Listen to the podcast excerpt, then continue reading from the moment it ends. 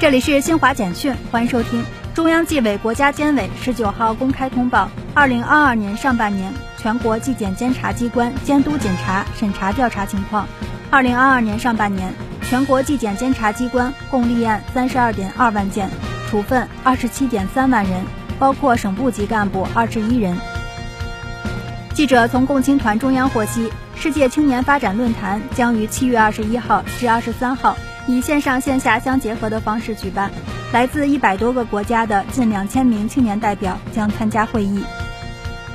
日本花样滑冰运动员羽生结弦十九号在东京召开新闻发布会，宣布退役。他表示，今后将不再参加竞技比赛，而转战职业花样滑冰领域。他还表示，将继续挑战四周半跳。席卷西班牙全境的热浪已持续数日。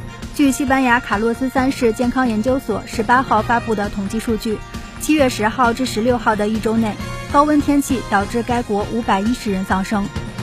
以上由新华社记者为您报道。